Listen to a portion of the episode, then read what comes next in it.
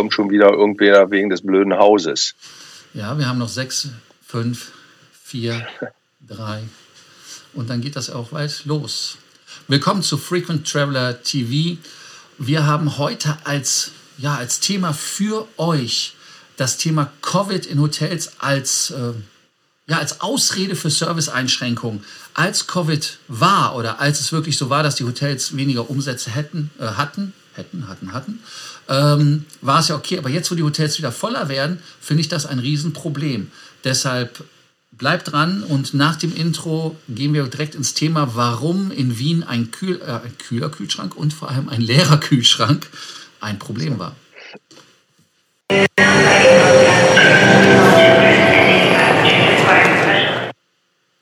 Hallo Hoffmeister. Hallo Korsten. Willkommen zum gepflegten Vielflieger ja, Gespräch. Ja, ähm, Gespräch. Gespräch, Vielfliegergespräch. Ähm, ja, heute haben wir ein Vielschläfergespräch und zwar geht es darum, dass das Hotel in Wien äh, von einem Bekannten von mir einen kühlen, aber leeren Kühlschrank hatte oder das Zimmer. Und äh, vorher wisst ihr ja, wie immer, bevor wir ins Thema einsteigen, müsst ihr uns nicht nur abonnieren mit der Glocke an den Hoffmeister glücklich machen, sondern auch liken und vor allem kommentieren. Und da wir natürlich Kritik bekommen haben, dass wir zu viel Hoffmeister sagen und Hoffmeister sagt zu viel Kosten. Genau, sagen wir einfach wieder Mario und Lars, aber am Anfang ist es halt ja. Hallo Hoffmeister. Das dazu.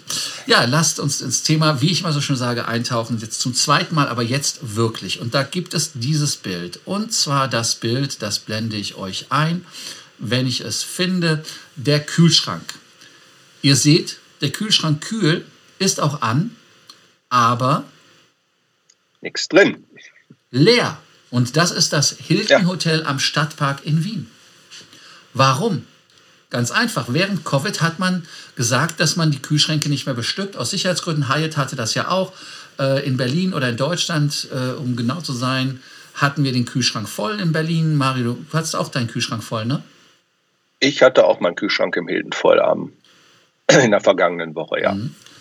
Das Hotel in äh, Berlin, das Grand Hyatt, sagte zu mir, ja, wir waschen jede Flasche nach jedem Gast einfach ab, damit Covid nicht übertragen wird. Das ist okay. Wenn der Kühlschrank allerdings leer ist, ist es natürlich schade. Ich persönlich, ich benutze die Minibar in gefühlten 1000 Fällen von 100 nie, weil mir das zu teuer ist. Aber der Kollege Mario, der greift schon mal ab und zu rein. Ne? Ja, naja, so oft, äh, oft tatsächlich auch nicht, aber wenn es einen dann pressiert, nochmal ein sogenanntes After-Landing-Bier äh, zu trinken und man hat keinen Bock mehr irgendwie auf die Bar, sondern möchte seine Füße hochlegen, ja Gott, dann leistet man sich schon einmal den Luxus eines kühlen Bierchens aus der Minibar. Was soll's halt? Ärgerlich und das ist in letzter Zeit tatsächlich auch in anderen Hotels vorgekommen, wollte ich das auch mal machen hat man in der Regel tatsächlich nur einen gut gekühlten Kühlschrank und in der Regel einen kleinen Pappaufsteller im Kühlschrank gefunden, der darauf hinweist, dass es im Moment halt im Kühlschrank nichts gibt. Und das ist irgendwie schade. Ja, und das ist halt das Problem. Dann werden die Zimmer nicht mehr täglich gereinigt. Das finde ich auch kein Problem grundsätzlich. Aber wir bezahlen ja denselben Preis wie vorher. Die Preise sind ja nicht niedriger geworden, aber das Hotel spart einfach Geld. Früher, in guten alten Starwood-Zeiten, als es sie noch gab, Gott hab sie selig, gab es 500 Punkte, wenn man bei einem Aufenthalt von mehr als zwei Tagen jeweils die Nacht nicht hat, äh, ja, nicht genutzt hat, beziehungsweise nicht den Zimmerservice genutzt hat. Damit hatte man dann auch einen Vorteil. Was in meinen Augen aber ein Riesenproblem ist, ist halt einfach der Preis. Es wird nicht angepasst. Hilton hat ja dann auch angefangen, das Frühstück rauszunehmen aus den amerikanischen Hotels. Da gibt es einen Voucher. Wer bei Waldorf, Waldorf Astoria, bei ähm, Konrad oder XLR Hotels als Einzelperson dort übernachtet, bekommt 25 Dollar Voucher. Wer mit Doppelübernachtung kriegt 50 Dollar Voucher und dann geht es runter. Bei Hilton, Signia, Doubletree, Curio, Tapestry, Canopy und Motto gibt es 12 Dollar per, per Day, so heißt das, oder aber 15 Dollar in Select Markets und ja. für das Doppelte, wenn ich, oder das Doppelte, wenn man zu zweit ist. Und beim Hilton Garden Inn gibt es nur noch 10 pro Tag pro Person, also maximal 20 bei Doppelbelegung. Leute, das ist ein Benefit. Ich kriege mit meiner Gold- oder Diamond-Karte kriege ich das Frühstück umsonst. Warum muss ich da mit einem fucking Voucher mich äh, äh, abspeisen lassen? Das finde ich auch äh, mehr als merkwürdig. Äh, Gott sei Dank gab es hier oder gibt es hier in Deutschland auf jeden Fall schon wieder Frühstück. Aber es gibt zum Beispiel im Hilton, äh, wo du früher ja auch immer frühstücken konntest, in der Lounge. Ich habe es auch nicht richtig gesagt, in der Lounge. Äh, gibt es äh, im Moment auch kein Frühstück. Also du musst äh, wie alle anderen da in den, in den großen Speisesaal. Äh, also da ist schon überall am Service ein wenig äh, runtergeschraubt worden. Und äh, die Preise sind übrigens nicht günstiger geworden, ganz im Gegenteil. Ich habe das Gefühl, sie befinden sich auf einem durchschnittlich sehr hohen Niveau. Durchschnittlich sehr hohem Niveau. Ja, wobei ich natürlich das Frühstück im großen Saal in Anführungsstrichen nicht ganz so schlimm finde, weil die Auswahl etwas besser ist als in der Club Lounge. Das muss man der Ehrlichkeit halber sagen. Ja.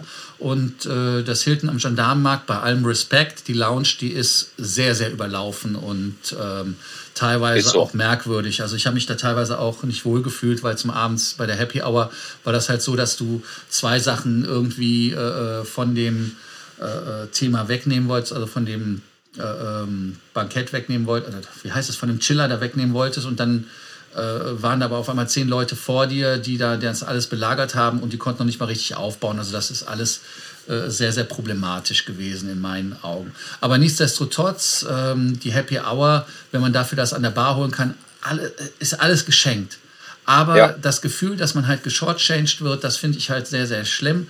Vor allem auch bei Marriott, nachdem wir nach ein bisschen Hilton-Bashing gemacht haben. Bei Marriott ist es ja so, dass man Strafen bekommt, wenn Leute einen Walkout haben, wenn Leute auch zum Beispiel gewisse äh, Serviceleistungen nicht bekommen, wie zum Beispiel das, ähm, die Punkte oder man kriegt nicht das Bett all solche Sachen, dann bekommt man Cash-Kompensation. Ist alles bei Merit ausgestellt worden.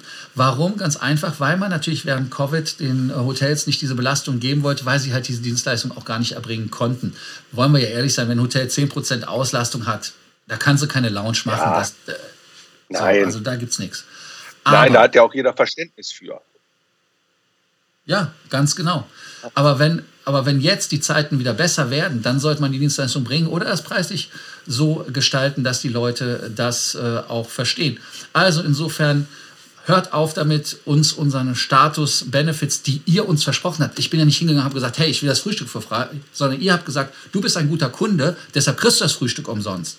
Deshalb finde ich es eigentlich in meinen Augen viel schlimmer. Aber ihr könnt unten in die Kommentarspalte was reinschreiben. Ja weil wie der Kollege Mario könnt ihr natürlich hier nicht sprechen. Also Mario, was erwartest du von den ja. Hotels?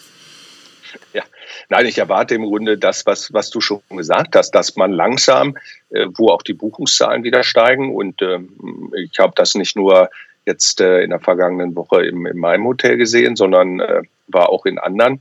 Es ist überall wieder ordentlich Leben in der Bude und äh, es sind auch ordentlich Touristen wieder unterwegs und äh, wenn man tatsächlich jetzt wieder Geld verdient, was wir ja auch äh, gerne möchten, dass die Hotels das tun, dann sollten natürlich auch wieder die Serviceleistungen entsprechend angepasst werden, weil ansonsten, äh, ja, wie du immer zu sagen pflegst, Loyalität ist keine Einbahnstraße.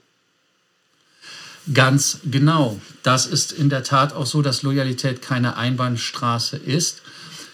Da sollte es also auch von der anderen Seite etwas für uns geben. Das heißt also, dass man uns wertschätzt, zumal wir ja jetzt in den Zeiten, wo es Reisen immer noch nicht so easy peasy ist, auch, ich sag jetzt mal, ein bisschen Unbill auf uns nehmen. Also, wie gesagt, ja. ähm, ich denke mal mit unserem kleinen zweiten Rent diese Woche. äh, ihr wisst, ein kalter Kühlschrank. Es war übrigens nicht mein Kühlschrank, also ich bin nicht in Wien, sondern es war von einem Kunden, der ganz irritiert nachgefragt hat und gesagt hat, hey, ähm, was ist hier los? Schreibt doch einfach rein, was ihr unten davon haltet auf Hotels bezogen. Also ganz genau einmal, dass die ähm, Betten bzw. der Roomservice nicht mehr täglich gemacht wird, dass die Frühstückversprechen äh, nicht eingehalten werden, ganz besonders im amerikanischen Markt, aber auch drittens die Happy Hours oder sowas, dass man die auch relativ äh, halbherzig einfach macht. Nicht in allen Hotels gibt gute Ausnahmen. Äh, da muss ich nochmal das Grand Hyatt loben, also die haben das super gemacht. Also insofern ja. Grand Hyatt Berlin. So viel ja. Zeit muss sein.